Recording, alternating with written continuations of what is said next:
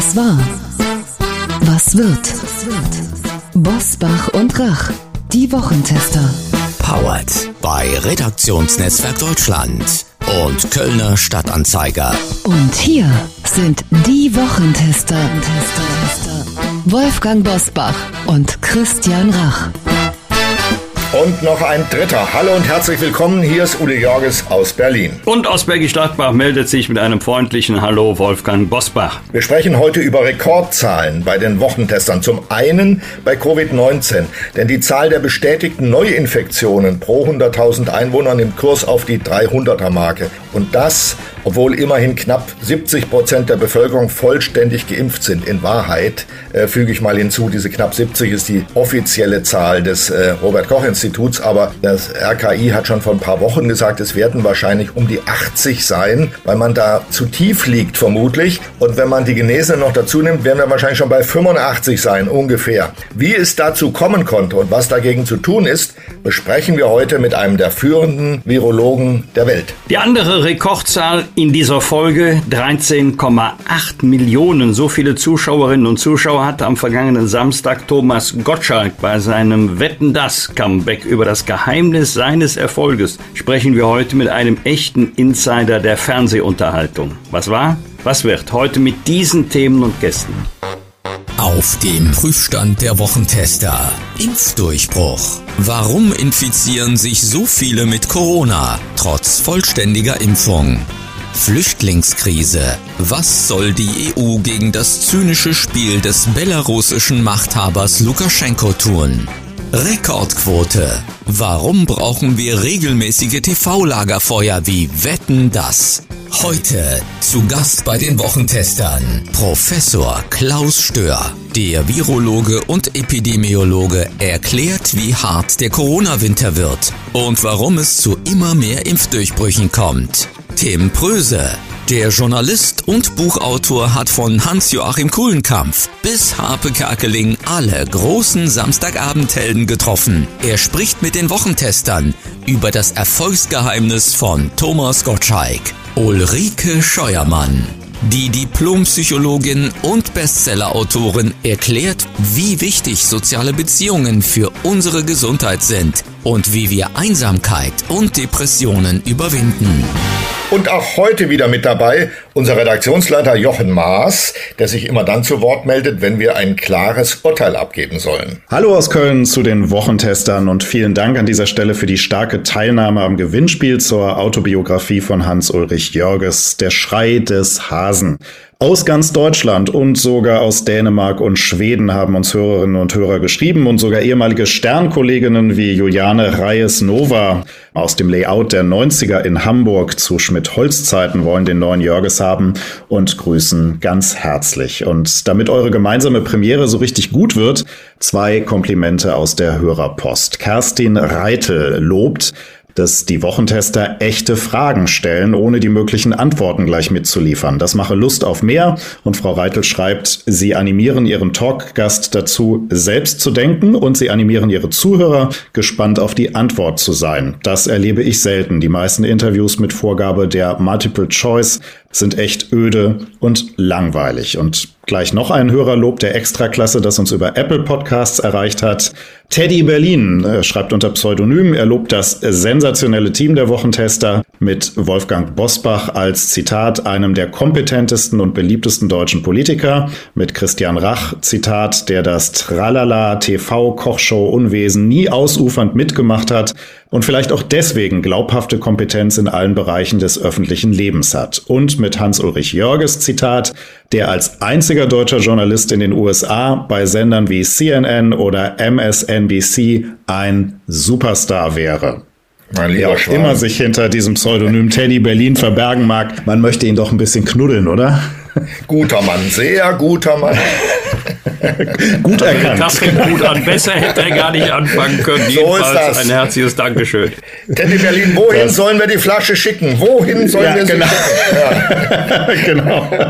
Bevor wir in die Top-Themen der Woche starten, eine Frage zum Rekord-Comeback von Wetten Das, das mit knapp 14 Millionen Zuschauern offenbar einen Nerv getroffen hat und ja auch gezeigt hat, dass echtes Können nichts mit dem Alter zu tun hat. Frage an euch oder zwei Fragen sind es vielleicht auch. Braucht Fernsehdeutschland ein Lagerfeuer wie Wetten das mindestens einmal im Jahr? Ich glaube, einmal im Jahr ist noch zu niedrig gegriffen. Mein Gefühl ist, dass den Fernsehzuschauern, den Menschen in Deutschland eher nach einmal pro Quartal ist, weil sie sich darauf freuen, weil sie irgendwie in dem laufenden Fernsehprogramm ausgedürstet sind und sich gerne nach äh, besserer Unterhaltung sehen, auch nach Unterhaltung mit ein bisschen Tiefgang, vor allem nach Köpfen im Fernsehen, an denen sie sich orientieren können. Ich glaube, das ist heute deshalb so ausgeprägt, weil die Menschen durch Corona, das dauert jetzt schon seit zwei Jahren, dieses Drama und ist noch nicht zu Ende, die Menschen sind erschöpft, sie sind zerrissen und sie haben Sehnsucht nach Gemeinschaft und auch ein bisschen Sehnsucht nach Flucht aus der Tristesse. Eine schöne Beschreibung dessen, was so das Publikum erwartet oder zumindest erhofft. Ich glaube, es waren genau 13,8 Millionen, die Wetten das mit Thomas Gottschalk gesehen haben. Ich selber habe es leider nicht gesehen, dann wären es ja schon 13,9 Millionen ähm, gewesen. Jetzt mag man das vergleichen mit früheren Zeiten, als Kilius Bäumler gelaufen sind. Eiskunstlauf, Paarlauf um die Weltmeisterschaft oder um Olympiagold. Da gab es Einschaltquoten von weit über 90 Prozent. Ja, weil Aber die Leute alle auf die Hochzeit gewartet haben und sie hat nie stattgefunden. Das ist die Enttäuschung für die Deutschen gewesen. Dann wären es ja über 100 Prozent geworden, wenn genau. die noch live übertragen worden wäre. Jedenfalls, anno 2021 ist das eine gigantische Quote, auch angesichts der Fülle von Sendern, die es heute gibt.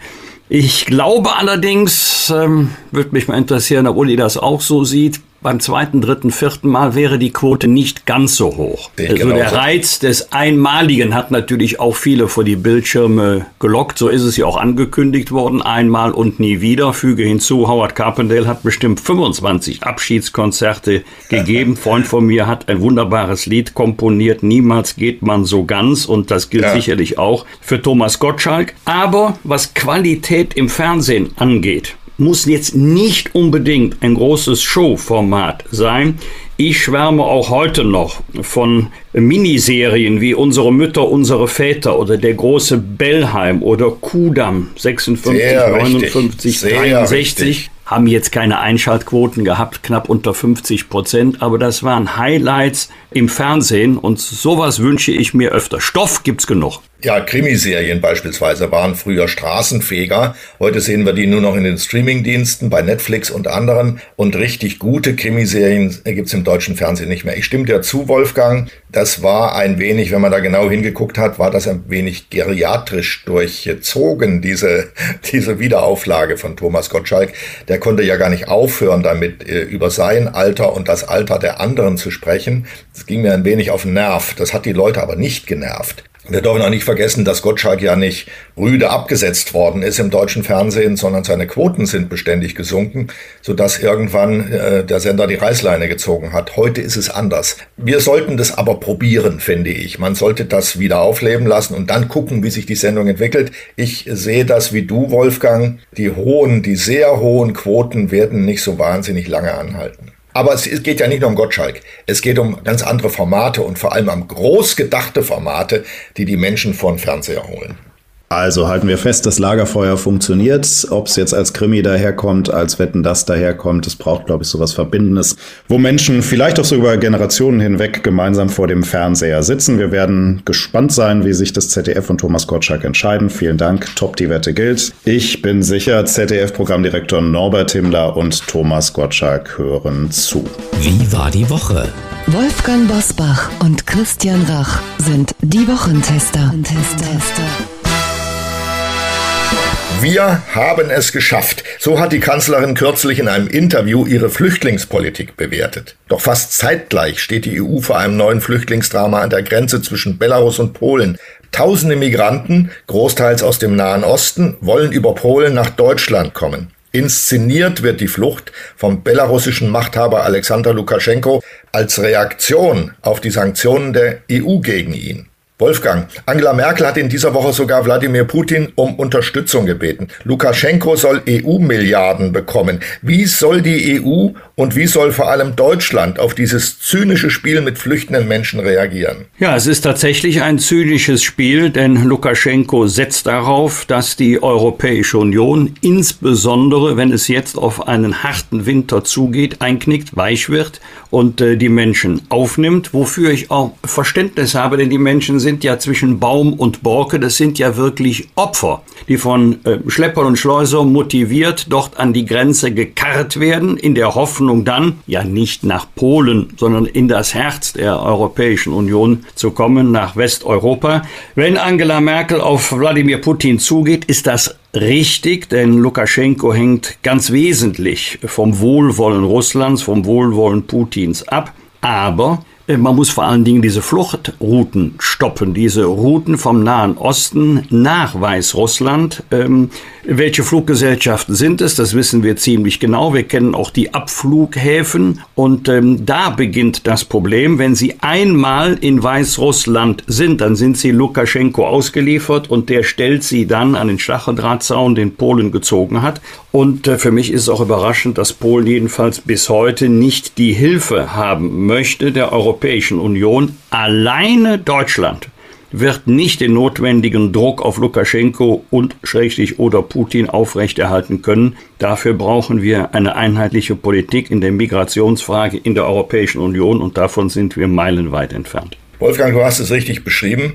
Ähm, man kennt die Fluggesellschaften genau, die die Flüchtlinge dahin fliegen, die damit Geld verdienen. Ich finde, man sollte diese anderen Fluggesellschaften boykottieren. Man sollte überhaupt einen Luftverkehrsboykott gegen Belarus verhängen und den möglicherweise sogar in der Luft militärisch durchsetzen. Das heißt durch Patrouillenflüge und Abdrängen von Flugzeugen. Das muss man nicht lange tun, dann startet auch niemand mehr mit Flüchtlingen. Und dann bliebe nur noch ein Weg nach Belarus und der führt über Moskau. Dann wäre auch ganz sicher, falls das so käme, dass in Wahrheit Russland dahinter steht. Wenn also die Flüge über Moskau und dann nach Minsk weitergehen, könnte man sagen, hier handelt es sich in Wahrheit um eine verdeckte Aggression Russlands gegen die Europäische Union. Dann sind wir auf einer Ebene angekommen, wo nur noch direkte Gespräche mit Wladimir Putin eine Lösung bringen können. Und die sollte man auch führen. Mit Lukaschenko jedenfalls darf man unter keinen Umständen reden und man darf ihm auch unter keinen Umständen Geld geben. Völlig richtig. Wenn wir auch nur das Signal aussenden,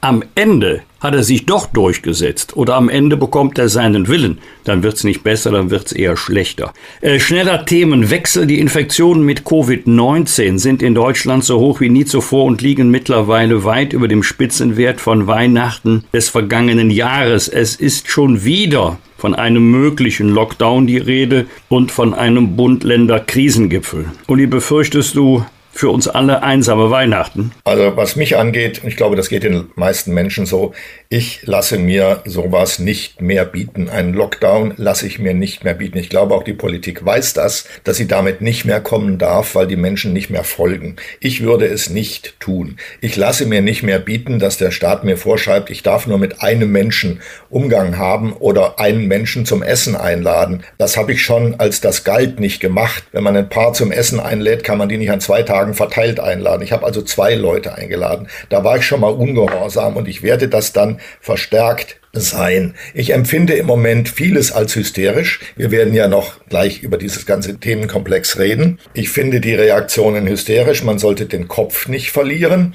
Ich lasse mich selbst in diesem Monat in der nächsten Woche zum dritten Mal impfen. Mehr kann ich persönlich nicht tun und dann werde ich auch Weihnachten feiern. Punkt und aus. Von einer Tyrannei der Ungeimpften hat Weltärztechef Frank Ulrich Montgomery in dieser Woche bei Anne Will gesprochen. Wolfgang, taugen die ungeimpften als Sündenbock? Ja, auch da wird man differenzieren müssen zwischen denen, die sich ja gar nicht impfen lassen dürfen und denen, die infiziert sind, denn es ist ja nicht so. Schöne Grüße vom designierten Prinz Karneval aus meiner Nachbarstadt Köln, zweimal geimpft und infiziert, dass sich nur ungeimpfte infizieren. Ich werbe, wo ich das kann, zu Lande, zu Wasser und in der Luft für die Impfung. Ich bin schon das dritte Mal geimpft, aber ich glaube, dass mit Beleidigungen, Bedrohungen, Ausgrenzungen aller Art wir die Menschen, die jetzt noch nicht sich haben impfen lassen, davon wirklich überzeugen können, sich rasch äh, impfen zu lassen, denn der Prinz hat überhaupt keine Symptome oder wenn dann nur ganz leichte. Wir haben auch schon vor Monaten gesagt, da ging es auch um das Thema Lockdown, ja oder nein, dass die Inzidenzzahlen alleine nicht mehr hinreichend aussagekräftig sind. Allerdings muss man auch sagen, ähm, Uli, die Hospitalisierungszahlen steigen auch, auch die schweren Verläufe. Aber wir sind Gott sei Dank immer noch meilenweit von einer Überlastung unseres Gesundheitssystems entfernt. Und es geht meiner Überzeugung nach nicht nur um staatliche Reglementierung. Wir haben ja auch ein ganz unterschiedliches Infektionsgeschehen in Deutschland, sehr unterschiedliche Zahlen äh, in den einzelnen ähm, Städten, Gemeinden, Landkreisen. Es geht jetzt mal auch um die Eigenverantwortung eines jeden Einzelnen. Jeder Satz, den du eben gesagt hast, war Gold richtig. Es gibt so viel Widersinniges, was im Moment wieder diskutiert und vollzogen wird. Wir alle reden von 2G, dass also nur noch geimpfte und genesene Restaurants, Theater, Kinos und so weiter betreten dürfen. Der Widersinn besteht darin, dass Menschen, die sich frisch testen lassen, also am Tag sozusagen, die größere Garantie für Gesundheit mitbringen als äh, vor Monaten geimpfte, die möglicherweise wieder äh, infiziert sind. Die Infektionsrate bei äh, Geimpften in Berlin liegt bei über 50. Also das ist zwar nicht viel, aber immerhin, das ist schon bemerkenswert. Äh, die werden generell für geschäftsfähig erklärt, während die ungeimpften, selbst wenn sie getestet sind, sich nicht frei bewegen dürfen. Das finde ich völlig unmöglich, muss ich sagen. Also ich bin dann immer noch ein Anhänger von 3G. Dänemark hat vor zwei Monaten alle Restriktionen wegen Corona aufgehoben. Dort liegt die Impfquote etwa 10 Prozent über der in Deutschland, also 10 Prozentpunkte. Trotzdem erleben die Dänen derzeit die Rückkehr von 3G-Regeln wegen Inzidenzwerten von knapp 300. Wir werden gleich Virologe Professor Stör dazu befragen, aber vorher eine Einschätzung von dir. Ja, zunächst mal, was die Dänen angeht.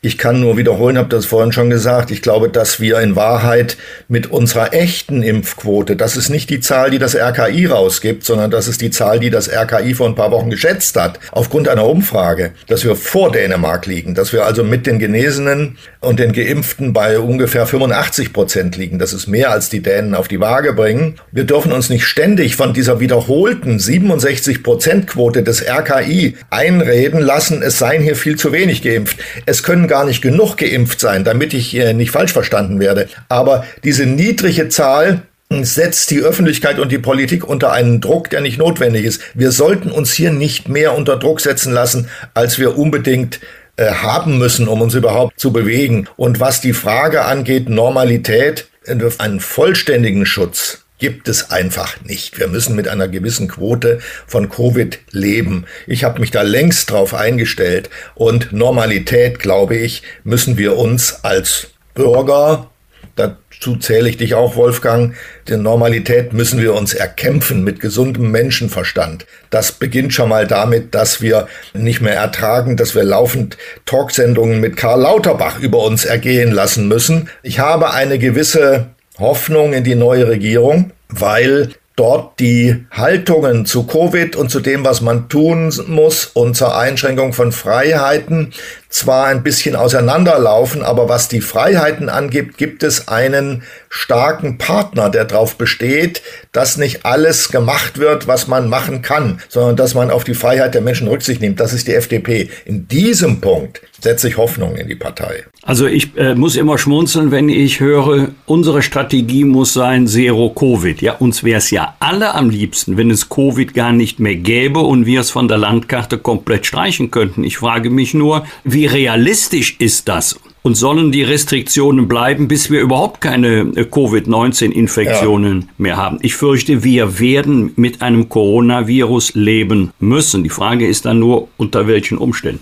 Du hast sehr recht. Ich will noch einen Satz hinzufügen. Wir dürfen doch unter keinen Umständen zulassen, dass unsere Demokratie dauerhaft verzerrt wird durch diese Seuche, dass wir also dauerhaft mit Einschränkungen unserer Freiheit leben. daran dürfen wir uns einfach nicht gewöhnen. Punkt. Das müssen wir zur Not dann durchkämpfen. Abschließend interessiert mich eure Meinung zu einem Vorstoß des bayerischen Ministerpräsidenten Markus Söder. Wie so häufig nicht abgestimmt mit den anderen Ländern, aber gesprächswertig. Markus Söder will wegen des offenbar nachlassenden Impfschutzes den geimpften Status, also von all denjenigen, die vollständig geimpft sind, auf neun Monate begrenzen. Frage an euch. Ist das ein Zwang zum Boostern durch die Hintertür und zweite Frage, ist das vielleicht sogar vernünftig? Nee, das ist überhaupt nicht vernünftig. Da könnte ich die Wände hochgehen. In einer Zeit, wo die Politik, auch gerade Markus Söder, äh, unablässig auf die Nicht-Geimpften einreden, sie sollten sich endlich impfen lassen, werden die bestehenden Impfungen entwertet, indem man sagt, die halten ja gar nicht lange. Ähm, das ist doch unglaublich. Was hinterlässt das für eine Verwirrung bei den Menschen? Also ähm, äh, verrückt, verrückt, verrückt, verrückt. Ich glaube, das Boostern ist schon der richtige Weg. Nun auch noch ein Verfallsdatum hier einzuführen, halte ich für irrwitzig. Dieses Thema muss man, glaube ich, sofort beenden, abdrehen, nicht mehr drüber reden. Unsinn, Quatsch. Also was jetzt noch fehlt, ist ein Antrag auf dem CSU-Parteitag über die Frage, wie lange soll der Impfschutz halten. Äh, ich frage mich mittlerweile, warum wir eigentlich eine ständige Impfkommission haben, warum wir Sachverständigengremien haben, wenn es am Ende gar nicht mehr auf deren Expertise und Empfehlung ankommt, sondern nur darauf, was die Politik im Moment für richtig hält. Wir haben eine etwas kuriose Lage. Den Nicht-Geimpften sagen wir, lasst euch impfen, das ist wichtig für euren Schutz. Den Geimpften sagen wir, nee, das hilft nur für begrenzte Zeit, dann müsst ihr euch unbedingt boostern lassen. Ja. Und wir verwirren doch die Menschen mehr, als ja. dass wir äh, sie aufklären. Also völlig richtig. Also meine Empfehlung, nächster Punkt der Tagesordnung. Klartext, Klartext. Wolfgang Bosbach und Christian Rach sind die Wochentester. Tester, Tester. Immer wenn es bei Corona richtig ernst ist, bitten wir um seinen Rat. Von 1991 bis 2006 war er in führender Position bei der Weltgesundheitsorganisation WHO als Leiter des globalen Influenza-Überwachungsprogramms und als Koordinator der SARS-Forschung. Wie hart wird der Corona-Winter und warum kommt es zu so vielen Impfdurchbrüchen? Das fragen wir den Virologen und Epidemiologen Professor Klaus Stör. Herzlich willkommen bei den Wochentestern, Herr Professor Stör. Schönen guten Morgen. Herr Professor Stör, Covid-19 vollständiger Impfschutz. So steht es derzeit bei knapp 70 Prozent der Deutschen im Impfausweis. Trotzdem gibt es immer mehr Corona-Infektionen unter vollständig Geimpften. Ich will hinzufügen, dass diese knapp 70 Prozent vermutlich viel zu tief gegriffen sind.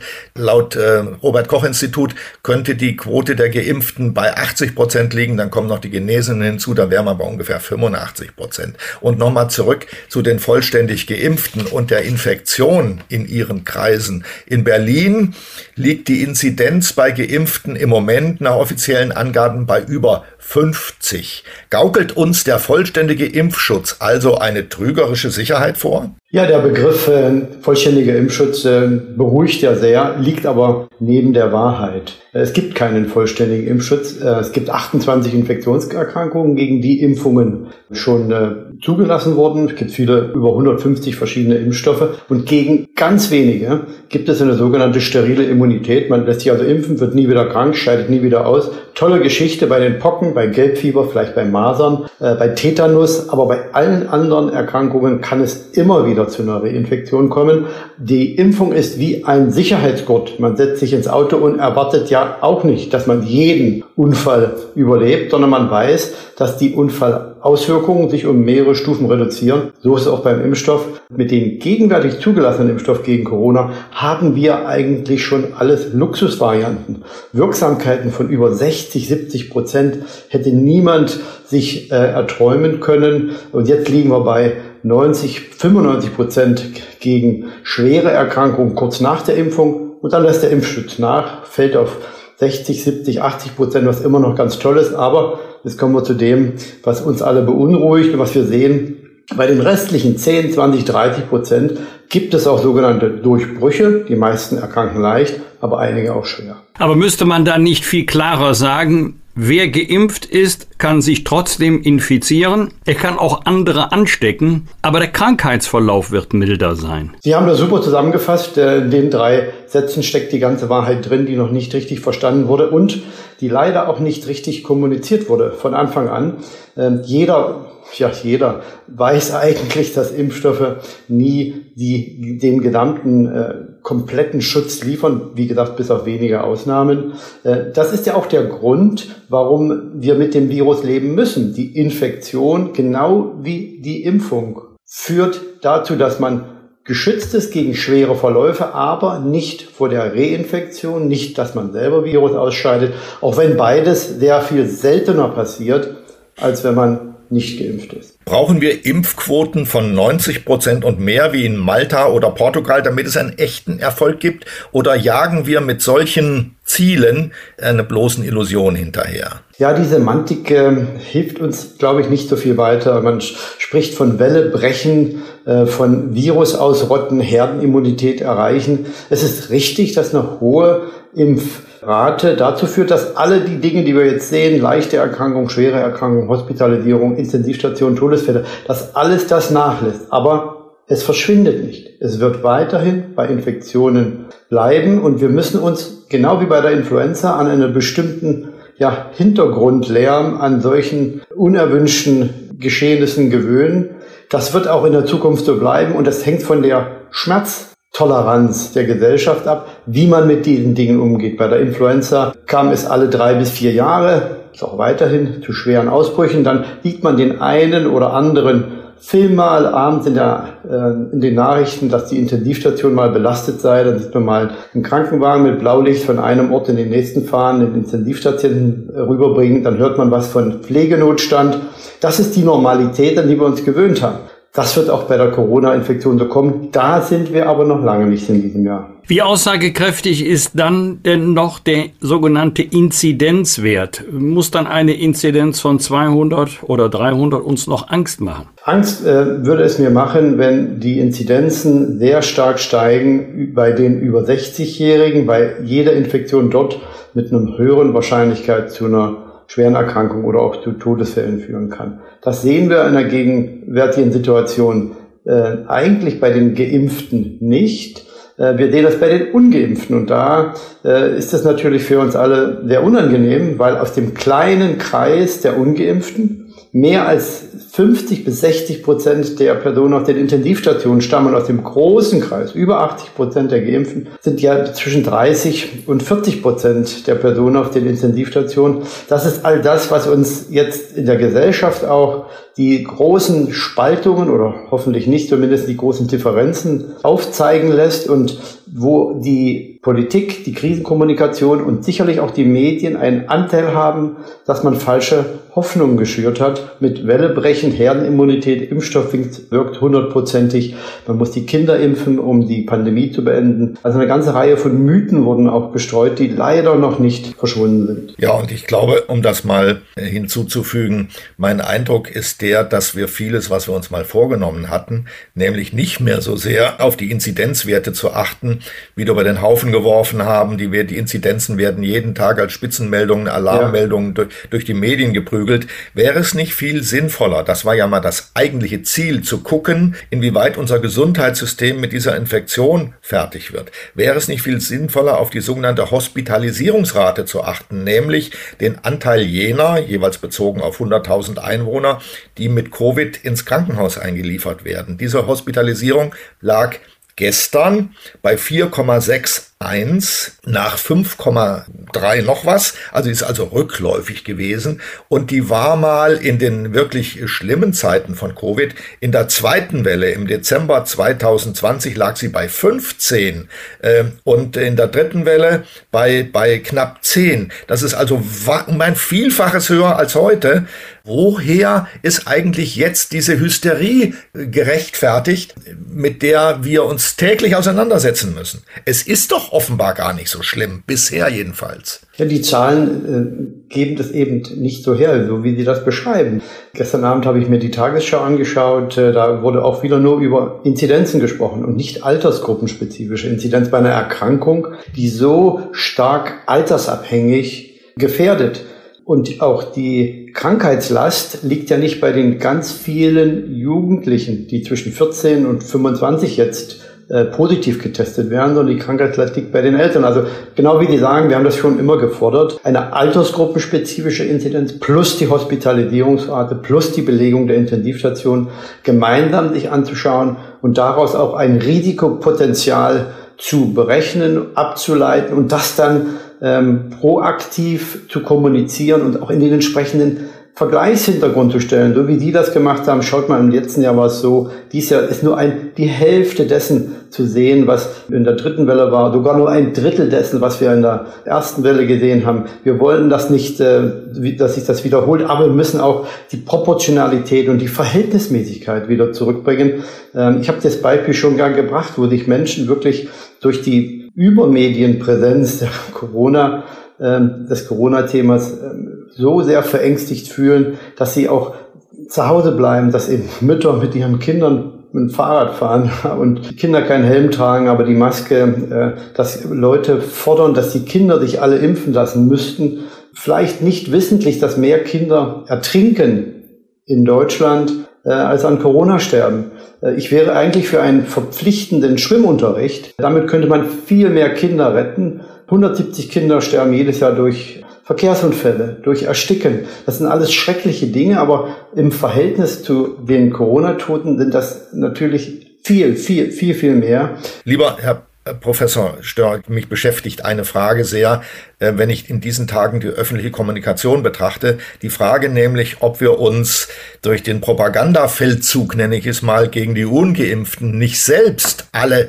ähm, total verwirren in dieser Frage und gar nicht mehr auseinanderhalten können, was nun bedrohlich ist und was nicht, was echt ist und was falsch. Also wir, wir hören ständig, Intensivstationen in den Krankenhäusern laufen voll und es fehlt nicht mehr viel, dass Menschen, die dringende Operationen vor sich haben, nicht mehr operiert werden können, etc. etc.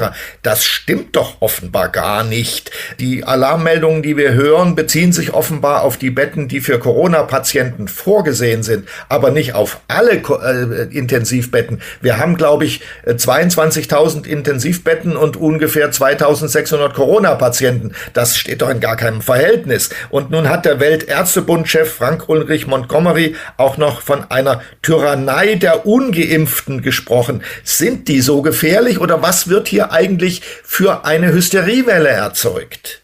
Ja, das ist für mich auch an einigen Stellen unerklärlich und auch schmerzhaft. Ähm, denn eigentlich wünscht man sich ja, ich bin nach drei Jahren wieder zurück nach Deutschland gekommen, äh, in ein Land, das ich so eigentlich nicht unbedingt wiedererkannt habe. Und wünscht man sich was anderes. Äh, ich glaube, das ist auf mehreren Ebenen falsch, die Ungeimpften hier so zu stigmatisieren. Der erste Grund ist der, dass es vorbeigeht an den eigentlichen Prioritäten. Und die Prioritäten liegen darin, die über 23 Millionen über 60-Jährigen jetzt schnell zu boostern. Wenn man das schafft, äh, kann man 30, 40 Prozent der Personen, auf die, auf die jetzt auf den Intensivstationen liegen, äh, könnte, hätte man vorher schützen können. Also da wird man einen signifikanten Anteil an dem Erfolg äh, der Bekämpfungsmaßnahmen haben und würde sehr viel Menschenleben retten und Leid verhindern, vor allen Dingen in den Alten- und Pflegeheimen, wo ja oft wiederholt mehr als 40 Prozent der Todesfälle im letzten Jahr zu verzeichnen waren. Das ist das Erste, also es lenkt ab von den Prioritäten. Das Zweite, was der Fall ist, ist, dass man sicherlich auch die freiheitlich-demokratischen Rechte, die man eigentlich für uns alle wünscht und die man anderen Ländern ähm, ja manchmal sogar mit militärischen Mitteln versucht äh, zu geben, nicht so sehr Deutschland, aber andere Länder, dass man die eigentlich für das eigene Land äh, nicht mehr in Anspruch nimmt. Ich halte das für eine, eine legitime Entscheidung, dass sich jemand nicht impfen lassen will. Äh, es ist genauso legitim, wie dann vielleicht die Gesellschaft sagt, wir müssen was unternehmen, risikostratifiziert, um diejenigen zu schützen, die vulnerabel sind, vor denjenigen, die vielleicht am meisten ausscheiden. Das ist also auch eine, eine legitime äh, Entscheidung. Auf der anderen Seite sieht man natürlich, wenn man auf die Intensivstationen schaut, 60 Prozent der Personen, die dort gegenwärtig behandelt werden müssen, stammen aus der kleinen Gruppe der Ungeimpften.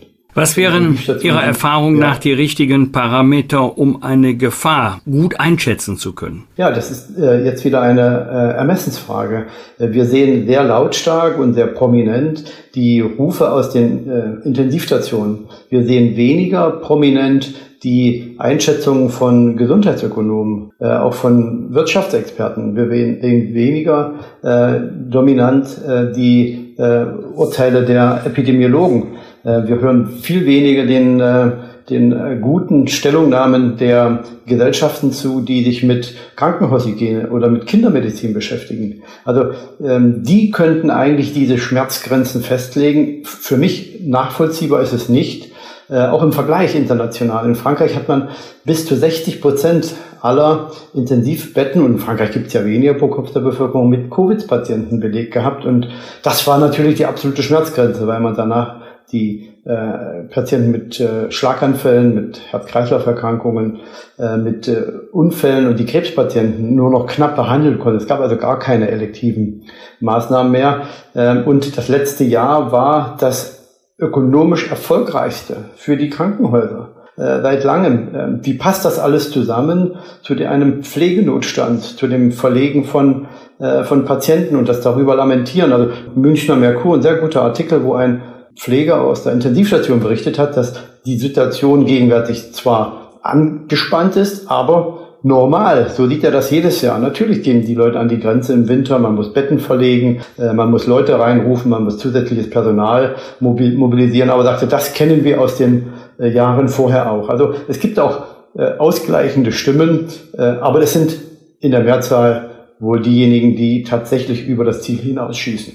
Das ist das Stichwort. Ihr Berufskollege Christian Drosten sieht Deutschland im Moment in einer gesellschaftlichen Notfallsituation, erwartet einen neuen Shutdown und äh, wenn er nicht komme, dann könne es wieder 100.000 Corona-Tote geben. In diesem Winter 100.000 Tote. Das sind ungefähr so viele, wie seit Beginn der Pandemie Anfang 2020 ja. gestorben sind. Was ist denn das für ein Alarmismus? Ist das noch seriös? Ja, es wäre seriös für mich, wenn da auch eine gute Modellierung, die Annahmen dann klar sind und die Zahlen, die dahinter stehen.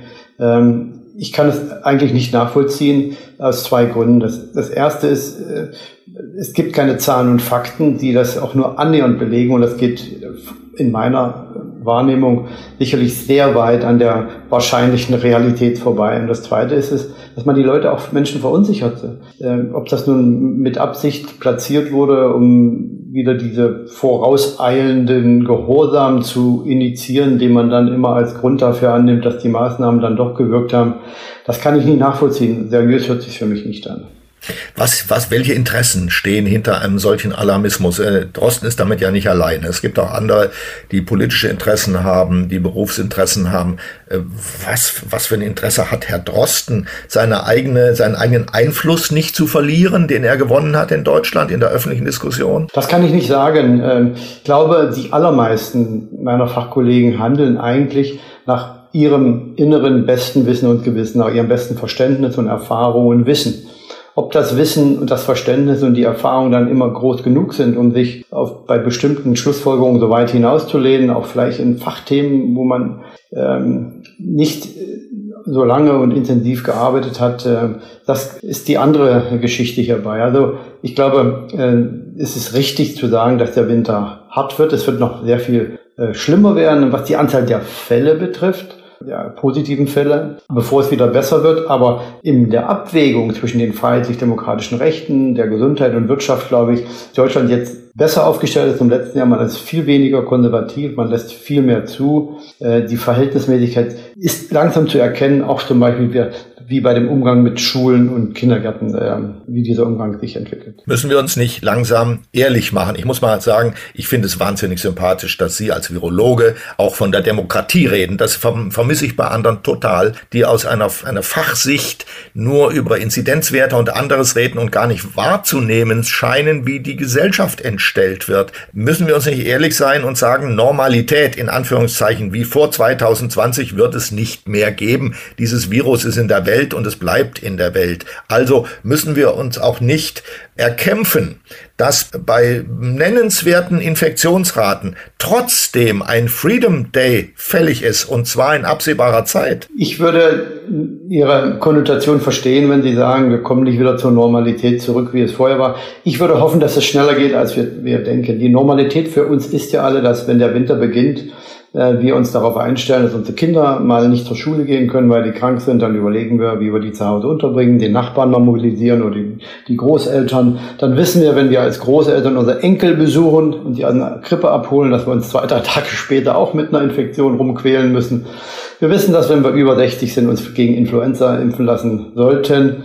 Äh, all die Dinge sind ja Normalität für, für uns und so wird die Normalität auch wieder mit der Corona-Infektion einziehen. Es wird allerdings noch ein bisschen dauern, weil es immer noch nicht angekommen ist, dass die Pandemie vorbei ist, wenn sich alle infiziert haben. Wenn sich alle infiziert haben. Die Geimpften hoffentlich viel, viel mehr, denn wenn die sich infizieren, dann geht das bei denen viel, viel glimpflicher ab als bei den Ungeimpften, aber alle werden sich infizieren und dann wird die Normalität einziehen. Die muss aber nicht in den Kindergärten einziehen und in den Schulen, die muss in unseren Köpfen einziehen. Wir müssen uns daran gewöhnen, mit Krankheiten zu leben, wieder uns zurückbesinnen auf das, wie wir unsere Gesellschaft ähm, betrachtet haben, wie wir selbst äh, uns als Teil gesehen haben, wie wir Krankheit, Tod und Leben äh, mit Infektionen eigentlich ähm, auch genossen haben, wie wir in der Normalität waren, da müssen wir wieder zurück. Ähm, Themenwechsel, neues Thema Testen. War es besonders schlau von der Politik, die kostenlosen Schnelltests abzuschaffen? Oder anders gefragt, brauchen wir wieder kostenlose Corona-Schnelltests für alle? Ich würde das so beantworten, dass es richtig ist, im Sommer drastisch die Maßnahmen zurückzufahren, weil die Infektions, weil der Infektionsdruck viel geringer ist. Dann sollte man die äh, Maßnahmen zurückziehen, dann sollte man die natürliche Immunität zulassen, denn jeder Fall, der im Sommer nicht stattfindet, findet dann im Winter gehäuft statt. Das sehen wir jetzt. Deutschland war unheimlich konservativ.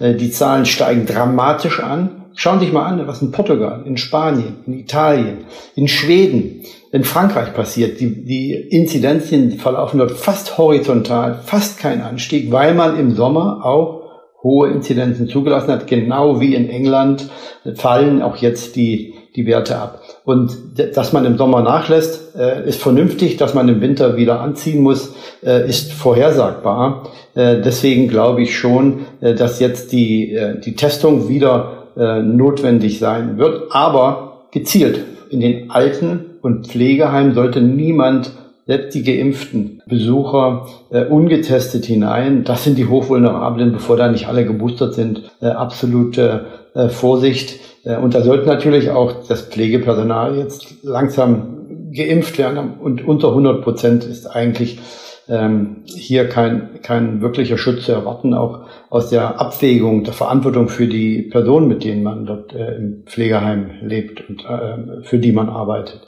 Aber das Testen jetzt wieder zurückzuholen, ist vernünftig und im Sommer Maßnahmen auszusetzen auch. Ist es nicht, wenn man die äh, zahlreichen Impfdurchbrüche sieht, ist es nicht besser, 3G anzustreben und ähm, mhm. zu verkünden als 2G? Aus mehreren Gründen würde ich dem folgen. Der erste Grund ist der, wie äh, handhabt man den absolut marginalen Vorteil, den Kinder haben, in die man ja auch wie genau wie die Jugendlichen in die Impfung hineintreibt, wenn man 2G macht und hier die Kinder und Jugendlichen nicht auslässt. Das würde ja einen vollständigen Ausschluss dieser Altersgruppe vom gesellschaftlichen Leben bedeuten. Das Zweite ist, man schöpft natürlich ähm, zusätzlich Infektionen ab, nimmt die aus der Infektionskette heraus und reduziert dann natürlich auch die Möglichkeit der Weitergabe an andere Geimpfte oder äh, noch schlimmer an Ältere, die noch nicht geboostert sind. Also 3G ist sicherlich die, die bessere Variante, auch aus gesellschaftlicher Perspektive. Ich bin auch ein Bürger, ich sehe natürlich auch, ich habe auch in meinem Umfeld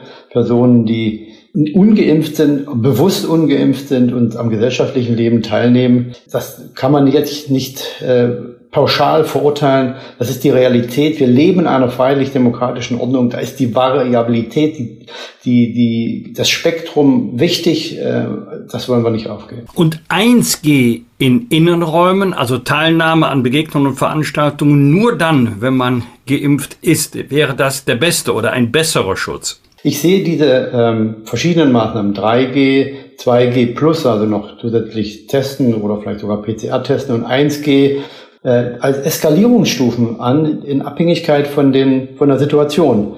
Äh, wenn tatsächlich in, äh, eine Möglichkeit eintreten würde, dass die Intensivstationen sehr stark belastet werden, dass vielleicht 30, 40 Prozent der Patienten auf den Intensivstationen Corona haben, dann muss man sicherlich bei den Kontaktbeschränkungen viel, viel ähm, aggressiver ist vielleicht der richtige Wort sein. Und dann kann man das eskalieren. Aber ich würde diese pauschale Anwendung sagen, ja, wir wollen für das ganze Land das eine und jetzt und für immer.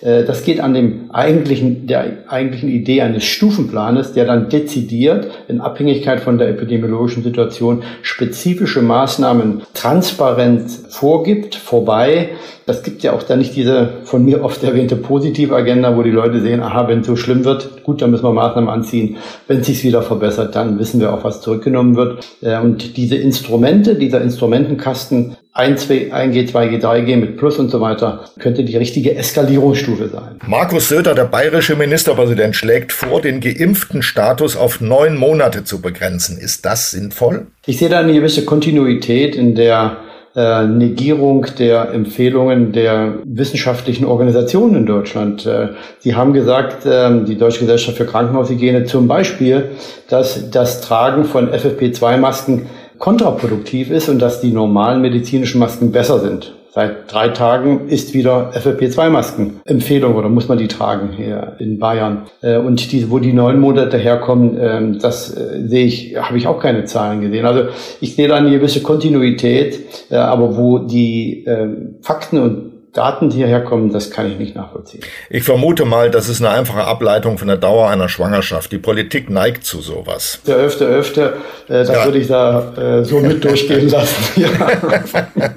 Apropos 11.11. .11. Im Rheinland wurde gestern die Karnevalssession eröffnet. Offiziell mitfeiern konnte man nur als Geimpfter oder Genesener. Parallel starten gerade immer mehr Großveranstaltungen mit dieser 2G-Regel. Sind solche Events mit Blick auf das Infektionsgeschehen überhaupt verantwortbar?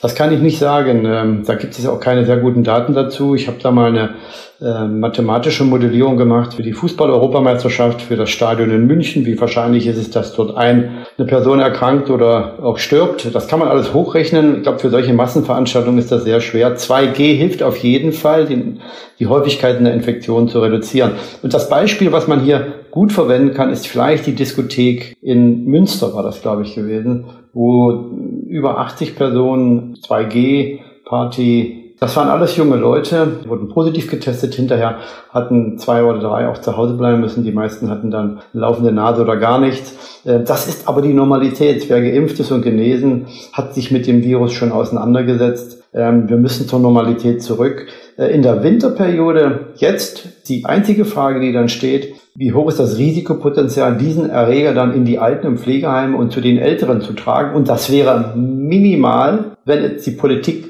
auf uns gehört hätte und das Boostern bei den über 60, 70-Jährigen rechtzeitig begonnen hätte. Denn mit dem dritten Booster kann man in dieser Altersgruppe den Impfschutz, der jetzt ungefähr 60 Prozent nur noch beträgt, auf locker 80, 90 Prozent wieder erhöhen. Dann brauchten auch die, die Diskussionen über Impfpflicht bei dem Pflegepersonal nicht so solche Dramatik äh, bekommen. Und dann könnte man solche großen Veranstaltungen auch mit viel ruhigerem Gewissen dann auch genehmigen. Lieber Herr Professor Störs, wird im Moment sehr intensiv über eine Impfpflicht für bestimmte Berufsgruppen oder sogar für alle diskutiert. Deshalb äh, zwei Fragen in einer. Zunächst mal sollten Pflegekräfte zur Impfung verpflichtet werden? Erste Frage. Zweite Frage, sollte es eine Impfpflicht für alle geben?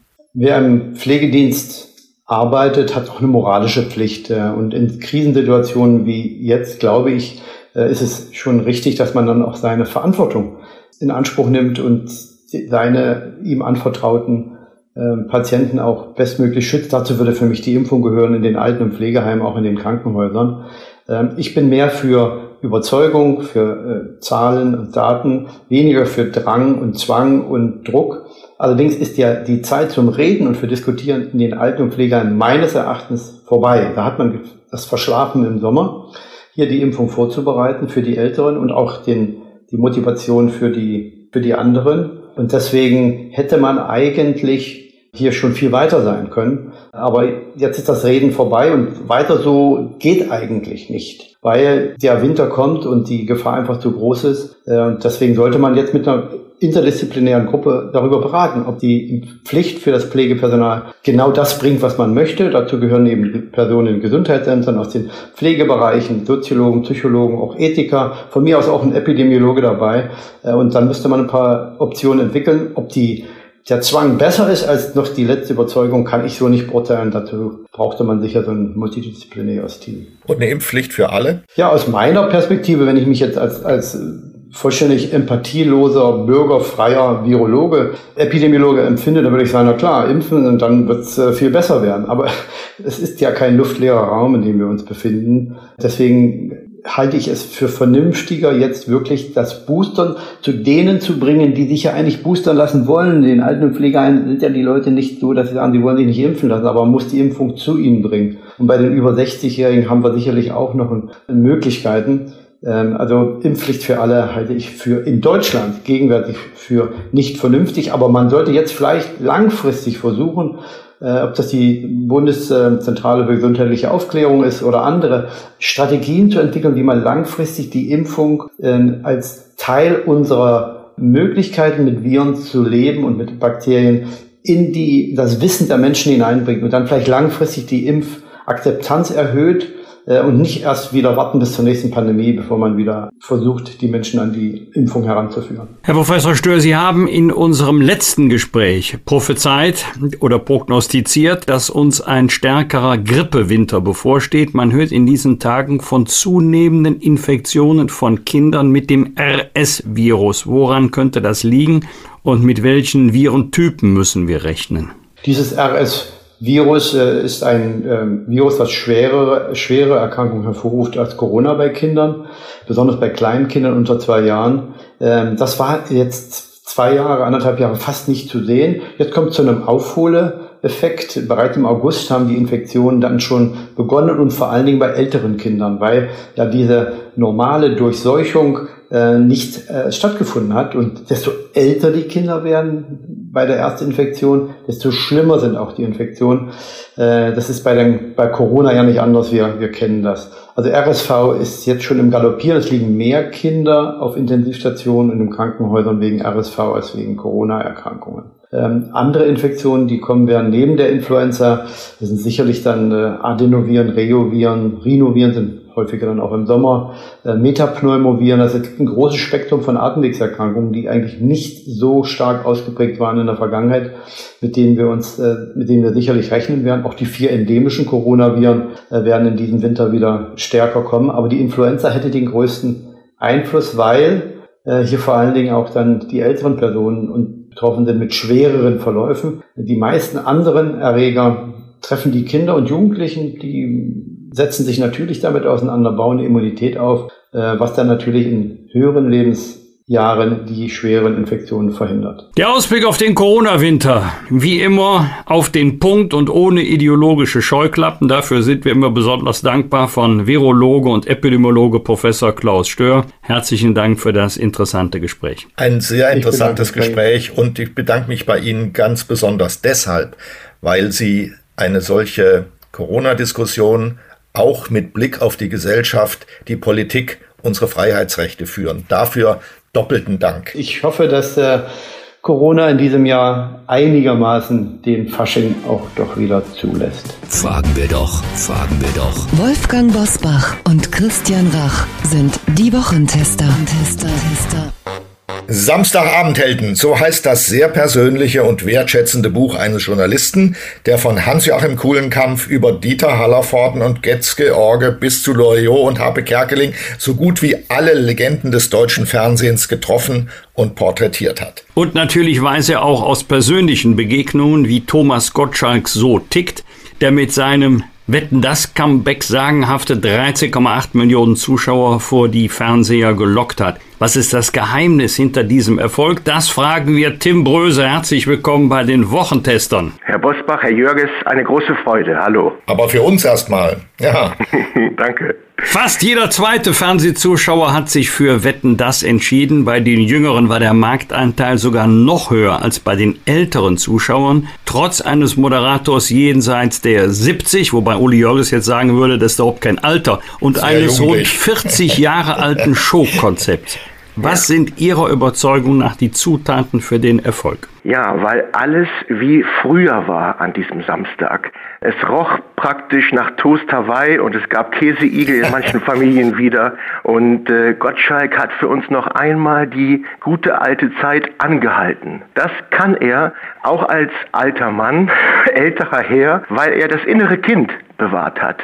Er tut alles dafür, dass der junge Thomas Gottschalk nicht gestorben ist und dass, der, dass er ihn lebendig hält. Und darüber sprechen wir sicher, wie er das anstellt. Sie haben es eben schon intoniert. Ja, Kritiker und Neider gibt es ja immer wieder, auch in diesem Fall. Gerade ja. angesichts von knapp 14 Millionen Zuschauern. Der Weltkritiker, also der Kritiker der Zeitung Die Welt, ja. Manuel Brug, nörgelte über, jetzt zitiere ich ihn, das Gefühl, in eine 15 Jahre alte Sendung gezappt zu haben. Ist das mhm. vielleicht sogar genau das, was die Zuschauer wollten? Zurückversetzt werden aus der Corona-Zeit in eine Zeit, an die sie glückliche Erinnerungen haben? So ist es. Wir sind alle sehr sehnsüchtig am Samstagabend und der Samstagabend war televisionär verwaist jahrelang, ohne Wetten das, ohne das letzte Lagerfeuer. Und dafür braucht es einen Mann, der auch in einem wunderbaren Gestern sich zu Hause fühlt. Ich habe mich deswegen auf die Spuren seiner Kindheit begeben. Ich bin nach Kulmbach in Franken gefahren und habe mit Schulkameraden äh, mich unterhalten von Gottschalk. Und äh, dann habe ich festgestellt, dass Gottschalk sein Elternhaus bis heute nicht aufgegeben hat. Es steht zwar leer, die Eltern sind lange tot, aber er unterhält sogar eine eigene Zugehfrau, die alles so hält, als ob seine Mutter mal eben einkaufen gegangen wäre, die alles so in Ordnung hält mit den 50er Jahre Möbeln, mit dem Blumensträußchen, mit seinen Lieblingswürstchen im Kühlschrank, so dass er, wenn er, so wie jetzt wahrscheinlich nach der Sendung in Nürnberg, vorbei schaut zu Hause, dass es ihm so vorkommt, als ob er noch mal Kind ist. Das äh, ist ein Investment in seine große Stärke, glaube ich. Dafür, dafür lieben ihn äh, die Menschen, weil sie das spüren, dass einer sein Kind, sein innerliches Kind nicht vergessen hat. Also nicht nur so tut, als ob, sondern dass es tatsächlich so ist. Ja, er strebt danach. Ich würde ihn als einen glückssehnsüchtigen Menschen bezeichnen. Mhm. Und ähm, er nimmt uns ja mit, er nimmt uns ja an die Hand und wir, wenn wir dazu in der Lage sind, wenn wir nicht ganz erwachsen geworden sind im Leben, gelingt es uns zumindest für drei Stunden auch dieses äh, Glück der Kindheit. Das ist ja eine tolle, aufregende Beobachtung, die Sie da beschreiben. Das Gebundensein und das Rückbesinnen ständig auf die eigene Kindheit, ist das quasi auch eine Glücksempfehlung an Menschen, diese Zeit der eigenen Kindheit nicht aufzugeben, abzuschreiben, zu verdrängen, sondern an ihr festzuhalten? Ja, nicht nur das Glück, sondern es gibt noch ein Geheimnis der Kindheit von Gottschalk. Er hatte nämlich keine leichte Kindheit und er hatte auch eine traurige Kindheit. Der Vater starb, als er 14 war und äh, mit dem schwerkranken Vater in seinem Bett lag er und guckte Kuhlenkampf und äh, versuchte den Vater aufzuheitern. Und als der Vater dann gestorben war, sah er es als seine Mission, als der Mann im Haus, seine Schwester und seine Mutter gut zu unterhalten. Er wollte sie zum Lachen bringen. Das ist übrigens bei Harpe Kerkeling ganz ähnlich, als dessen Mutter so früh starb. Hat sich der Junge instinktiv entschieden für den Frohsinn und gegen die Trauer, gegen die Depression. Und das ist auch bei Gottschalk so gewesen. Heißt also, ja, eine klare Empfehlung, äh, sich zurückzubesinnen an die guten Dinge der Kindheit, aber auch, wie man damals fertig geworden ist mit den Traumata der Kindheit und was man vielleicht daraus machen kann. Jeder Satz, den Sie sagen, lieber Herr Bröse, ist eine Entdeckung für uns. Um da kurz anzuknüpfen, dann hat Gottschalk also fertiggebracht, was die meisten Menschen gar nicht mal denken, nämlich oder gar nicht vollziehen können. Er hat nämlich die große Welt von Hollywood mit der kleinen Welt von Kulmbach vereint. Ist es das? Ist das seine große Leistung? Ja, und das ist auch das Geheimnis seines Erfolgs in Deutschland, ganz genau. Die Deutschen machen es einem Großen in der Unterhaltung ja schwierig. Sie nörgeln lieber, als ihn zu loben. Und sie könnten das, glaube ich, nicht aushalten, wenn dieser Mann nur nach Malibu äh, aussehen würde, so da, wo er gelebt hat, in seiner Mühle, wenn er so wirken würde wie ein Hollywoodstar. Das wäre too much für die Deutschen. Deswegen ist die Kombination, dass er zu einer Hälfte auch ein Mann aus der fränkischen Provinz ist, ideal. Und beides in seinem Leben hat er gepflegt. Und genau darum ging es mir in meinem Buch Samstagabendhelden, dass ich äh, diesem Geheimnis auf die Spur komme. Medienkritiker haben uns in den vergangenen Jahren weismachen wollen, dass das Lagerfeuer, bei dem mehrere Generationen gemeinsam vor dem Fernseher sitzen, längst erloschen sei. Dank Smartphone, Netflix und Co. Äh, haben wir nun doch ein Revival dieses Gemeinschaftsgefühls erlebt oder ist das dann nur eine kurz auflodernde Flamme? Ich bitte darum, dass es nicht nur eine kurz äh, auflodernde Flamme ist, sondern dass dieses Feuer weiter brennen bleibt, dass es nicht erlischt und dass wir zumindest uns darauf freuen können, dass wir einmal im Jahr Wetten das wiederbekommen. Das wäre mein Wunsch und das wäre auch ein Beitrag ja, für den Zusammenhalt äh, und äh, eine Sache, an der wir uns ausnahmsweise mal wärmen können, wie man das an einem Lagerfeuer eben tut und den, was uns nicht frieren lässt, sondern ausnahmsweise wärmt. Das Sie haben in, in Ihrem wunderbaren Buch ein etwas überraschendes, aber doch sofort überzeugendes Bekenntnis abgelegt. Sie haben nämlich geschrieben, Gottschalk hat mit Wetten das meine Kindheit verlängert, ihre Kindheit verlängert. Mhm. Zumindest ein wichtiges Stück vom Glück aus ihr. Und er hat mich beschenkt mit seiner Leichtigkeit. Warum gelingt Gottschalk diese besondere Leichtigkeit, dieses Zupfen an dieser einen Seite an, in allen Menschen? Und diese Seite mit AI geschrieben, diese Seite heißt Kindheit. Äh, weil er erstmal ein bemerkenswert angstfreier Mensch ist und er schert sich auch nicht darum, was die anderen sagen. Er ist vor allen Dingen unernst zu sich selbst. Obwohl ein ernster Mensch verborgen liegt äh, in diesem Gottschalk, ich erinnere nur daran, dass sein kostbarster Schatz, der in Flammen aufgegangen ist, als die Mühle in Malibu ausgebrannt ist, das waren nicht irgendwelche kostbaren Service oder äh, Schmuckstücke, sondern er sagte, das Schlimmste, was ich verloren habe, war die Originalniederschrift von Rilkes Panther. Das besaß er und das war für ihn das Wichtigste.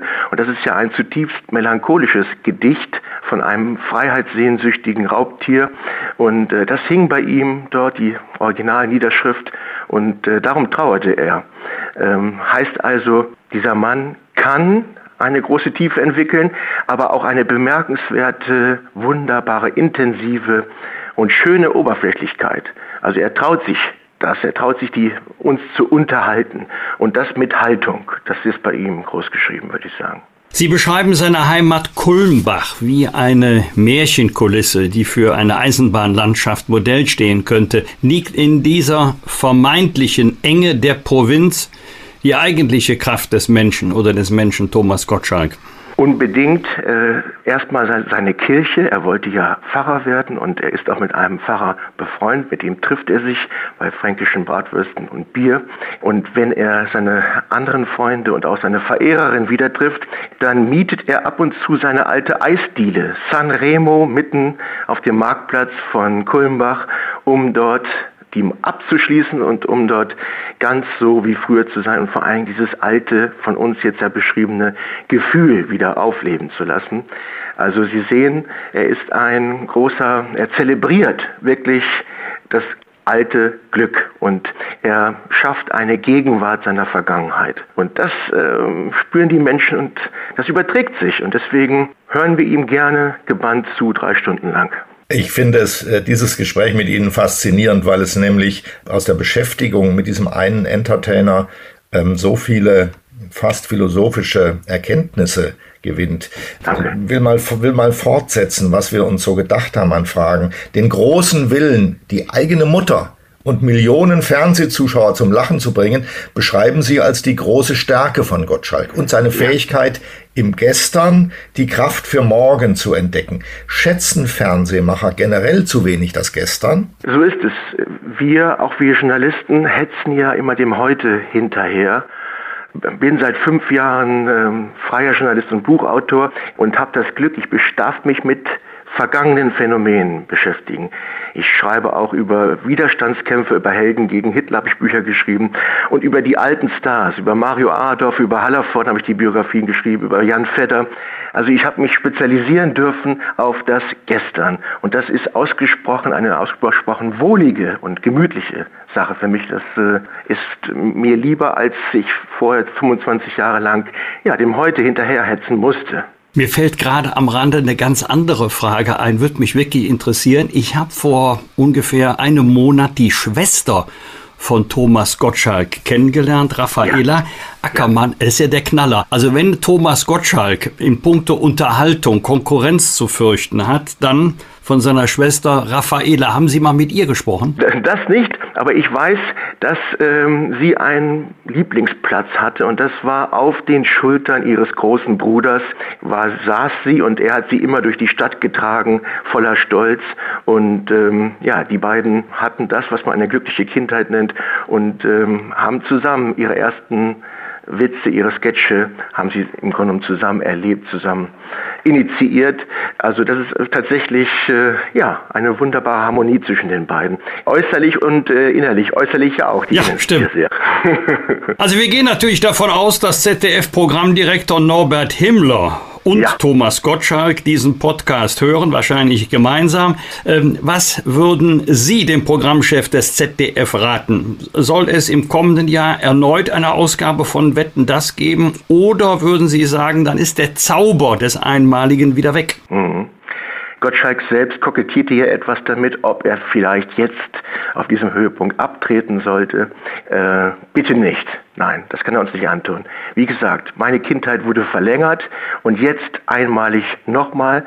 Und ich wünsche mir das und viele Millionen andere, dass er einmal im Jahr alles stehen und liegen lässt und, und uns nochmal entführt in eine glückliche, heile Welt. Bitteschön. Vielen Dank für diesen leidenschaftlichen Appell, der mich, muss ich sagen, fasziniert hat. Bevor wir Sie verabschieden, wollen wir, wie bei Wetten das, ein bisschen Werbung machen. Wir empfehlen natürlich Ihr Buch Samstagabendhelden zur Lektüre. Ähm, und das füge ich hinzu. Weihnachten steht vor der Tür. Was könnte man Besseres schenken als so ein Buch, das einem auch Aufklärung gibt übers eigene Leben? Deshalb empfehle ich das aus vollem Herzen. Aber ich interessiere mich auch für Ihre Lesereise, auf der wir Sie gerade in einer Schule erwischen. Mhm. Eine Hommage an Sophie Scholl heißt ja. sie. Erzählen Sie uns bitte Näheres. Ich habe ungefähr 100 Schulen bisher besucht im ganzen Land mit dieser Hommage an Sophie Scholl. Und zwar habe ich von der Schwester von Sophie Scholl sehr private Aufzeichnungen bekommen über die letzten Stunden von Sophie Scholl. Und das ist bis heute mein größter Schatz, den ich recherchiert habe.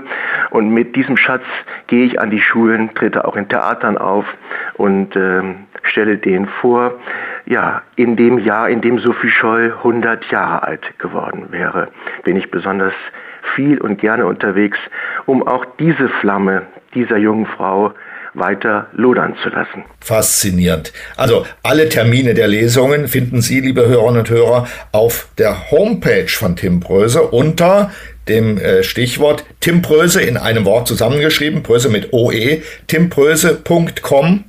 Und ich sage nochmal, vielen Dank für dieses tolle Gespräch, lieber Kollege. Auch von mir ganz großartig. Herr Jörges, Herr Bosbach, von Herzen danke ich Ihnen. Glücklich bin ich. Danke. Rauf und runter. Wolfgang Bosbach und Christian Rach sind die Wochentester. Wochentester. Wir geben Ihnen an dieser Stelle, wie immer, unsere ganz persönliche Bewertung ab über das, was wir in dieser Woche gut oder schlecht fanden. Daumen hoch oder Daumen runter. Klare Urteile sind gefragt. Also Wolfgang, gab es für dich in dieser Woche etwas, bei dem du gesagt hast, Daumen hoch oder runter?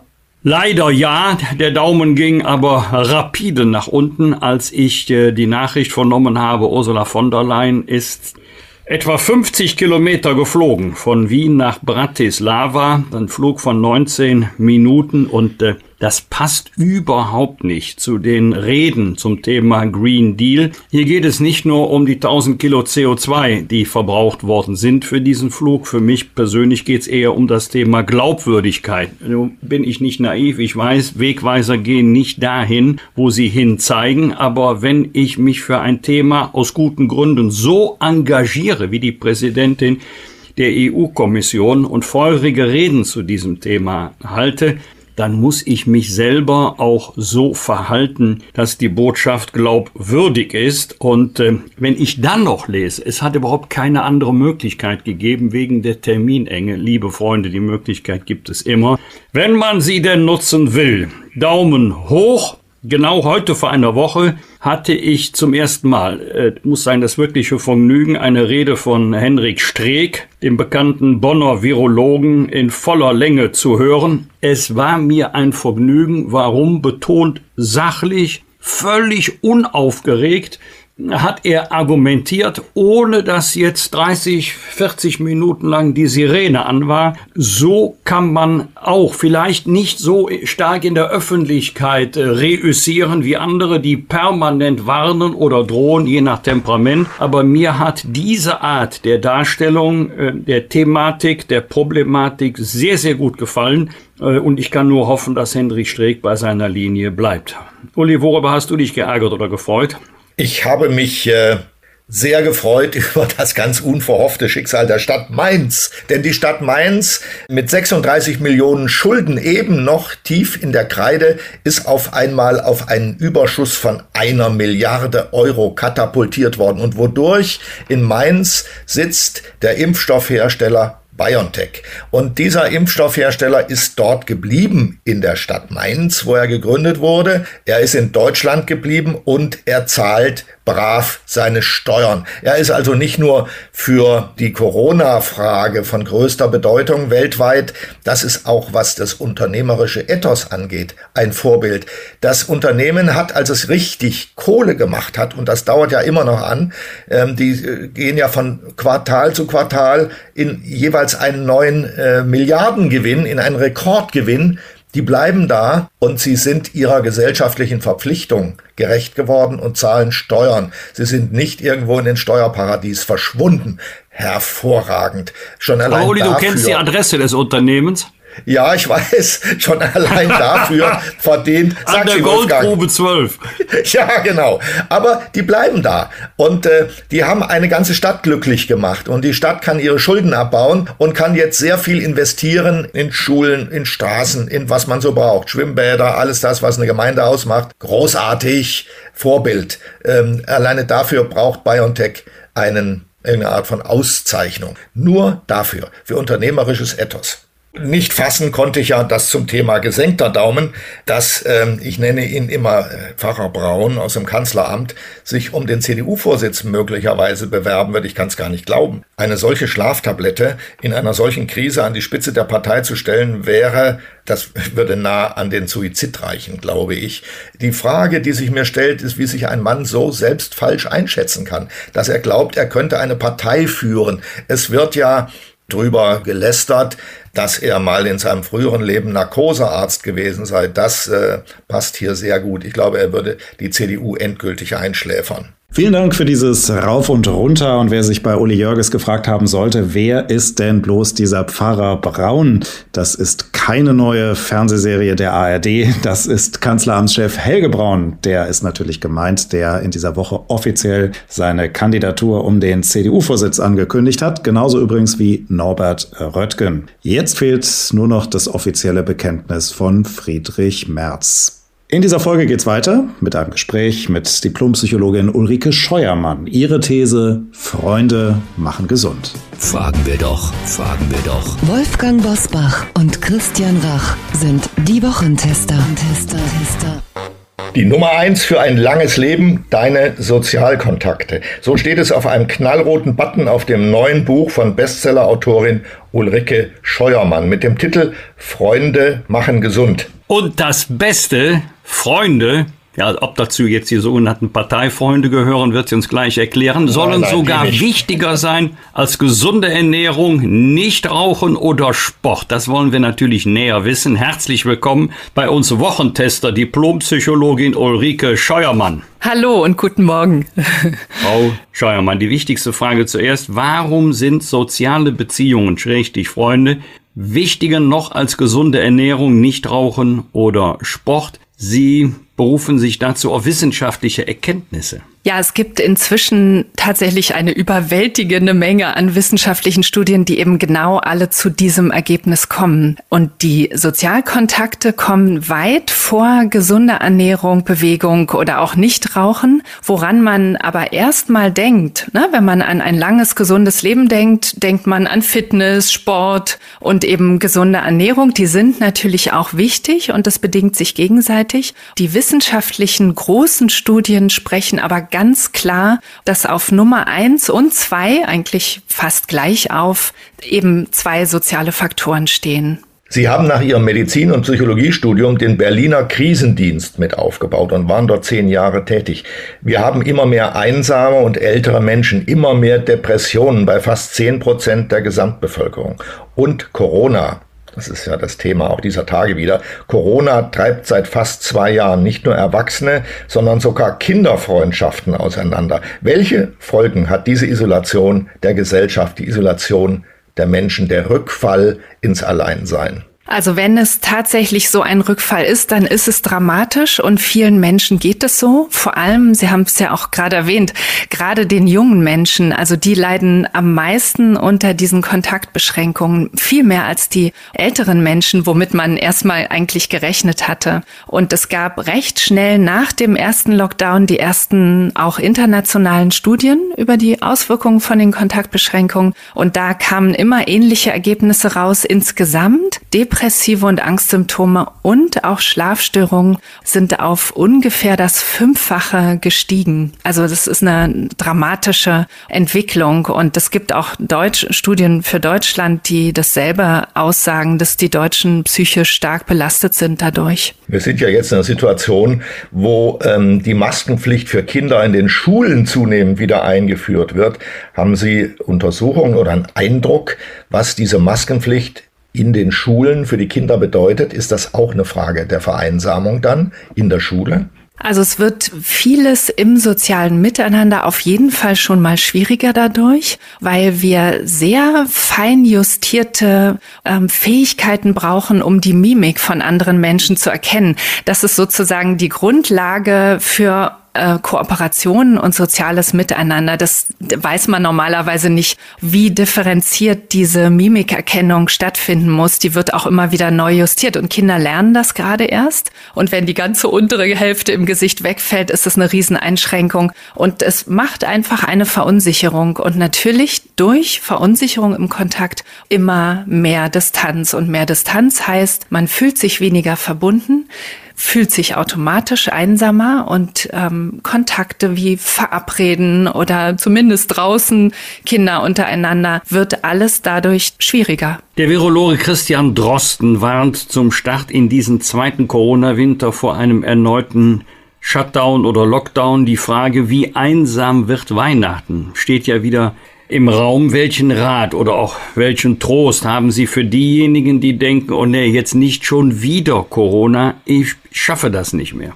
Ja, also genau diese Reaktion ist so verständlich und normal. Ich glaube, alle sind gerade jetzt im zweiten, beim zweiten Weihnachten sehr, sehr müde, äh, wieder damit anfangen zu müssen. Und ähm, der Trost, wenn es überhaupt etwas Tröstliches gibt, ähm, kann man sagen, dass gerade erwachsene Menschen immer wieder, und das gab ja jetzt eine Entspannung zwischendurch, man kann immer wieder auch ähm, Kontakt ohne physische Nähe gestalten gestalten. Ähm, das geht. Also das heißt nicht automatisch Kontaktabbruch, sondern nur der physische Kontakt ist unterbunden.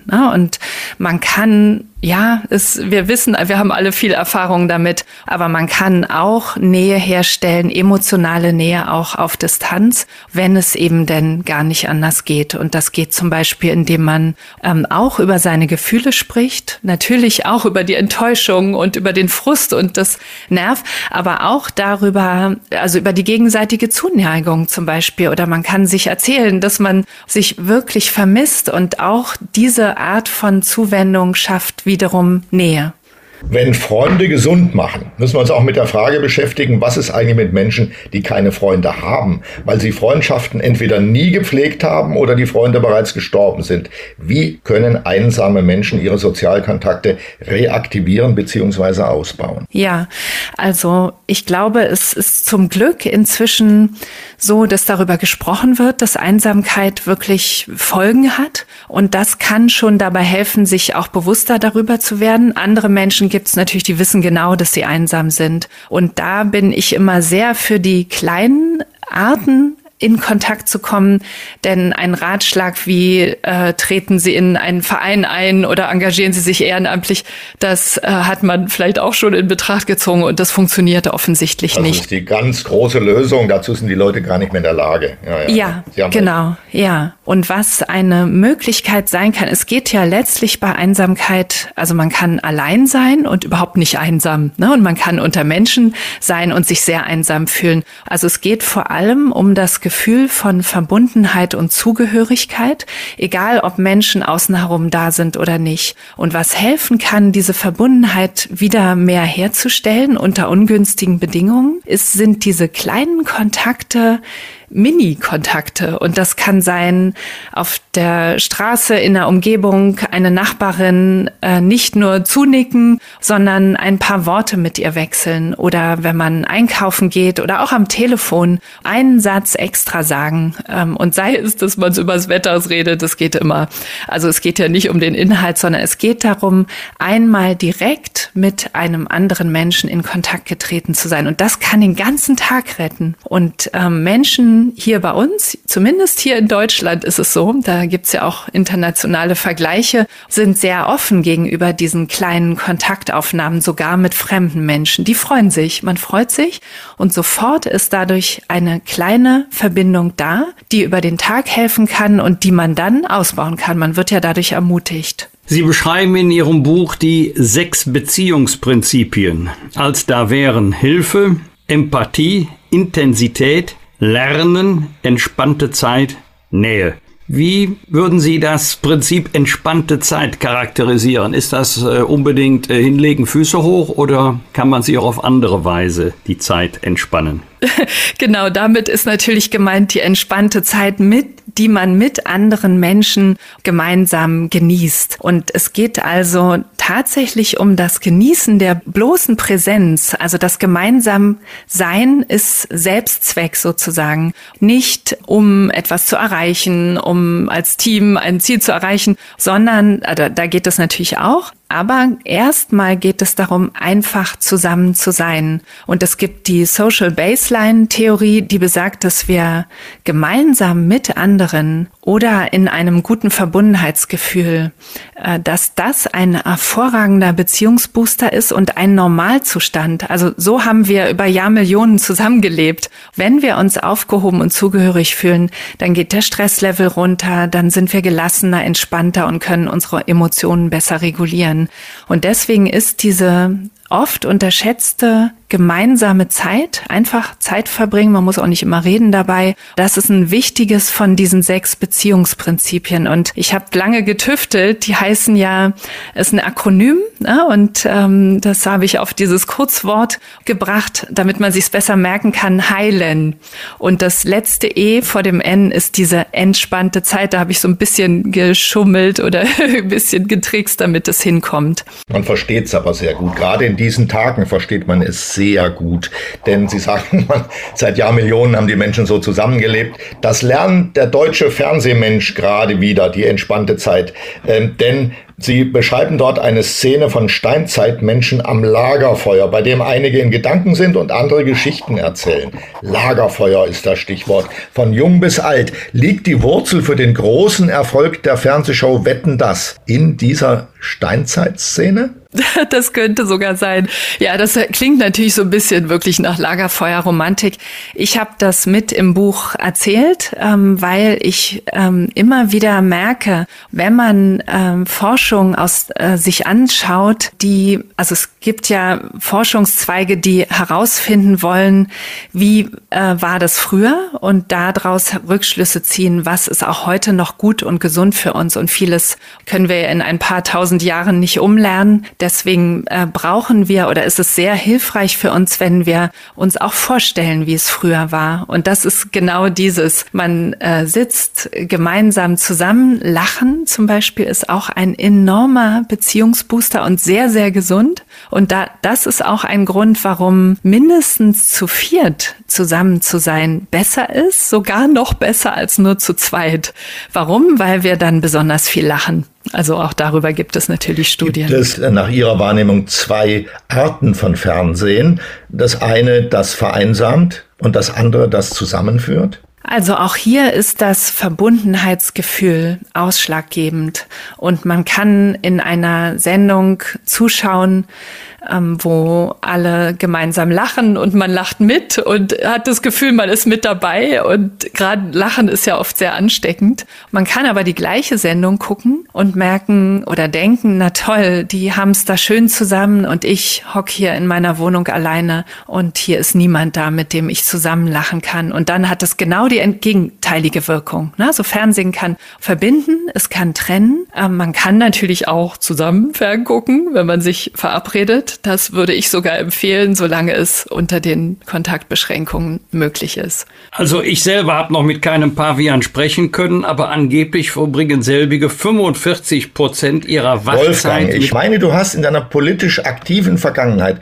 mit einer ganzen Reihe von solchen Art, äh, Artgenossen, kann ich jetzt nicht sagen, entschuldige bitte, ja, von Pavianen geredet, ohne es richtig zu merken. Entschuldige. Ich habe jetzt einen ganz schlechten Empfang. Ich habe das jetzt ja. gar nicht gehört, was du gesagt hast. also, angeblich verbringen selbige ähm, 45 Prozent ihrer Wachzeit mit sozialer Interaktion. Menschen weniger als die Hälfte, nur etwa 20 Prozent mit sozialer Interaktion was natürlich auch daran liegen könnte, dass Paviane nicht so regelmäßig zur Arbeit gehen äh, wie wir Menschen. Trotzdem können wir was von den Kollegen äh, in Sachen sozialer Interaktion lernen. Ja, genau. Und ähm, ein, eine Sache ist, ähm, viel soziale Interaktion findet natürlich bei der Arbeit statt, wenn man sich vor Ort trifft oder auch in, in Meetings äh, trifft. Also wenn man im Team zusammenarbeitet oder auch mit, mit Kunden und so weiter äh, spricht, ähm, da ist natürlich ein Riesenpotenzial für sozialen Austausch und soziales Miteinander.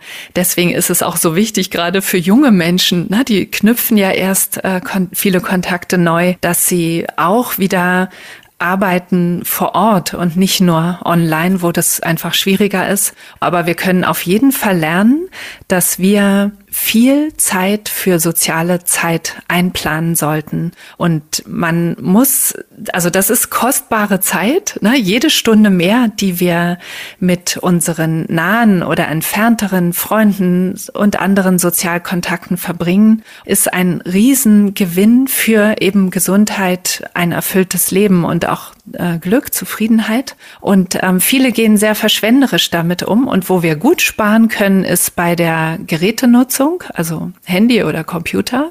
Da gehen schnell mal ein, zwei, drei Stunden ins Land und die sind weg für die Pflege unserer Sozialkontakte. Ja, da haben Sie schon einen ersten Tipp gegeben, äh, sozusagen auf meine nächste Frage. Viele Menschen werden denken, so viel Zeit für die Pflege von Freundschaften habe ich ja gar nicht. Ich bin mit meinem Beruf beschäftigt und muss mich um die Familie kümmern und sonstige, sonstige Sachen erledigen, die auf mich einstürzen. Was raten Sie denjenigen? Muss man sich äh, diese Zeit freischlagen? Und wie tut man das? Was also kürzt man und wo legt man zu? Also der erste Schritt ist eigentlich immer bei allen äh, Entwicklungen und Lernprozessen die Bewusstheit. Also das einem klarer wird, wie hoch wichtig unsere Sozialkontakte sind. Die laufen ja immer so mit. Also einerseits sagen alle, ja, ist wichtig, aber dann sind sie doch irgendwie unter dem Radar und andere Faktoren werden wichtiger eingeschätzt. Da gibt es natürlich auch Studien darüber. Und das ist der erste Schritt, sich bewusst machen, wie enorm kostbar jeder emotional nahe Kontakt mit einem anderen Menschen ist. Äh, der zweite Schritt ist, dass man sortiert, wo gibt es Potenzial, wo ich woanders Zeit einsparen kann und eben genau mit den Geräten. Äh, da ist etwas, wo sehr, sehr viele Menschen Einsparpotenzial haben. Ja, dann kann es natürlich auch sein, dass man Zeit mit anderen Tätigkeiten verbraucht, sowas wie shoppen oder schnell mal noch irgendwie eine Stunde Arbeit dranhängen, die vielleicht nicht unbedingt sein muss oder auch schon längst mitten in den Überstunden ist. Und das klingt jetzt so ein bisschen leicht gesagt. Naja, die Arbeit neigt dazu auszuufern und es ist enorm schwer, sich da abzugrenzen. Aber wenn wir nicht nur sagen, nein, ich will nicht noch mehr arbeiten, sondern wenn wir auf der anderen Seite ein positives Ziel haben, wo wir hinwollen, dann ist das eine bessere Voraussetzung, irgendwo anders sich besser abzugrenzen, als wenn man so nur sagt, nein, ich will das nicht. Wenn man sagt, ähm, dafür will ich aber etwas anderes. Zum Beispiel, ich will meinen Bruder heute Abend treffen oder ich möchte gerne noch mal in Ruhe mit meiner Mutter reden oder mit meiner Partnerin, meinem Partner essen gehen oder so, dann ist das ein positiver Grund und der könnte, das ist mein großes Ziel mit dem Buch, er könnte aufgewertet werden durch eben dieses Buch, wo ja die Grundbotschaft ist, pflege deine Beziehungen, denn sie sind das Wichtigste in unserem Leben. Kleine Nachfrage, Frau Scheuermann. Sie haben von den Geräten gesprochen eben. Ähm, sind die sozial, sogenannten sozialen Netzwerke, die man häufig diskutiert unter dem Stichwort asoziale Netzwerke, weil sie Hass verbreiten, Desinformation und so weiter, aber jetzt betrachten wir mal nur die private Seite, können diese Geräte auch dazu dienen, Nähe herzustellen und Kommunikation ähm, zu erleichtern, die sonst nicht stattfinden würde? Die vorsichtige Empfehlung äh, aus der Wissenschaft lautet so, ähm, dass es zwei verschiedene Funktionen auch für soziale Kontakte gibt. Wir können damit bestehende gute Kontakte sozusagen hochhalten. Ja, weil wir erfahren zwischendurch, bleiben auf dem Laufenden, was so los ist, können schnell mal kurz eine kleine Nachricht senden und dann sind sie Beziehungs- und Kontakt- und Nähe fördernd. Ähm, der Unterschied besteht darin, dass es da eher die Kontakte sind, die wir auch sonst ohnehin pflegen, durch persönliche Treffen, durch Telefonate und so weiter. Also die Menschen, die näher dran sind. Es gibt aber auch die Social Media Freunde, ne, so wie sie da heißen, die Facebook Freunde oder Insta oder so, die sind sehr weit weg, sehr weit außen in der, in den Beziehungsnetz. Und wenn wir da zu viel Zeit mit diesen verbrauchen, die wir nie persönlich treffen werden und ähm, die eigentlich nie näher rücken werden, dann kann man sagen, dass das eher Zeit ist, wo man lieber etwas abzweigen sollte für die näheren Kontakte. Soziale Kontakte sind die Nummer eins für ein langes Leben. Das verspricht Diplompsychologin Ulrike Scheuermann. Sie hat das Buch Freunde machen gesund auf Basis neuester wissenschaftlicher Erkenntnisse geschrieben. Vielen Dank für dieses Gespräch und Ihre Lebenshilfe, Frau Scheuermann. Ich teile Ihre These, ich bin ganz begeistert davon und ich bedanke mich für dieses wahnsinnig kompetente, freundliche, zuwendungsvolle Gespräch. Ich danke Ihnen auch ganz herzlich. Herzlichen Dank auch von mir. Alles Gute. Tschüss. Was wird? Was wird? Wolfgang Bosbach und Christian Rach sind die Wochentester. Wochentester.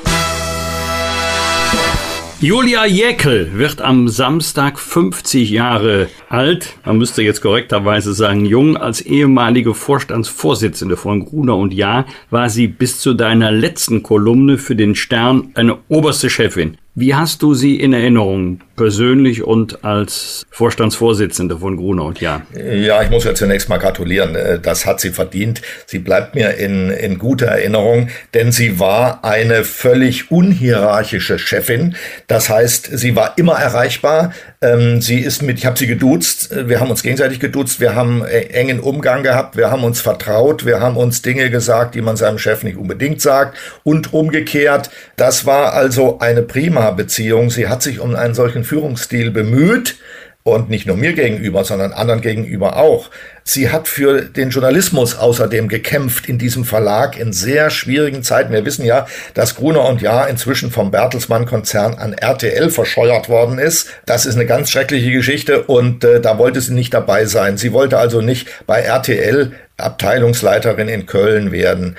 Das ehrt sie auf ewig. Am Sonntag ist es genau 60 Jahre her, dass mit Gesundheitsministerin Elisabeth Schwarzhaupt von der CDU die erste Frau Mitglied einer deutschen Bundesregierung wird. Dann hat die CDU auch noch die erste Kanzlerin gestellt, wie wir wissen. Die CDU ist also die wahre, echte Frauenbewegung, Wolfgang? Ja, ich hätte das jetzt nicht besser sagen können, obwohl ja oft das Gegenteil behauptet wird. Ich kann noch ein nachlegen. Äh, vorgestern ist der CDU-Kreisvorstand im Rheinisch-Bergischen Kreis neu gewählt worden. Er hat mehr weibliche Mitglieder als männliche und immerhin hat die CDU Deutschlands 21 Jahre jetzt eine weibliche Vorsitzende. Das heißt, blöder Begriff, Vorsitzende sind Wir haben es schon verstanden. Wir haben es schon verstanden. Aber Ja. ähm, ist schon interessant, dass jetzt wahrscheinlich nur Männer am Start sind für die Nachfolge. Aber man kann den Jungs jetzt nicht vorwerfen, dass sie keine Frauen sind. Also vielleicht gibt es ja noch tatsächlich eine Bewerberin. Aber im Moment kann ich auch nicht überzeugend die Frage beantworten, warum neben Norbert Röttgen, Friedrich Merz, möglicherweise noch Helge Braun keine Frau kandidieren möchte. Aber es ist deren Entscheidung. Wenn ich Frau Ja, wäre, klar. würde ich neben diesen dreien auch nicht kandidieren wollen. Böse Bemerkung. Vielleicht ist es auch immer eine Frage der eigenen Chancen, die man sich ausrichtet. So ist das. Am Dienstag ist die Anprobe des Nürnberger Christkindes. Das neu gewählte Christkind, die 17-jährige Schülerin Theresa Winschall, zeigt sich erstmals im Ornat. Zum kommenden Wochenende wollen die ersten Weihnachtsmärkte eröffnen. In Hamburg will man 2G und 3G-Bereiche durch einen Zaun voneinander trennen. Bei den Gastronomen gilt in Hamburg die 2G-Regel. Im Händlerbereich haben alle Besucher Zutritt. Es gilt jedoch Abstand und Maskenpflicht. Äh, Lieber Uli, hältst du eine solche Kontrolle von 3G und oder 2G auf Weihnachtsmärkten für praktisch für möglich? Es ist der Irrwitz von Corona auf die Spitze getrieben. Das ist ja, wenn man sich damit äh, ernsthaft auseinandersetzt, als würde einem ein Quirl ins Hirn gesenkt, ja, dass man, man kann sich ja gar nicht merken, was man wo jetzt nur einhalten soll und wer einen wo kontrollieren dürfte. Das ist völlig unmöglich zu kontrollieren. Und falls man es versuchen würde, ja, wäre das so rigide, dass ich von vornherein schon gar nicht mehr auf den Weihnachtsmarkt hingehen würde. Weihnachtsmarkt heißt schlendern, entspannt sein, hier was essen, dort was angucken, ähm, dort was trinken, ja, sich ein bisschen einen andudeln und dann will ich verdammt nochmal von Corona in Ruhe gelassen werden. Wer die Weihnachtsmärkte damit überzieht, der soll sie gleich ganz zulassen. Das waren die Wochentester mit Unterstützung vom Kölner Stadtanzeiger und Redaktionsnetzwerk Deutschland. Wenn Sie Kritik, Lob oder einfach nur eine Anregung für unseren Podcast haben, schreiben Sie uns bitte auf unserer Internet- und auf unserer Facebook-Seite. Fragen gerne per Mail an kontakt@diewochentester.de und wenn Sie uns auf einer der Podcast-Plattformen abonnieren und liken, dann freuen wir uns ganz besonders. Danke für Ihre Zeit, danke fürs Zuhören. Freitag 7 Uhr bitte wieder die Wochentester einschalten. Was war? Was wird? Wolfgang Bosbach und Christian Rach sind die Wochentester.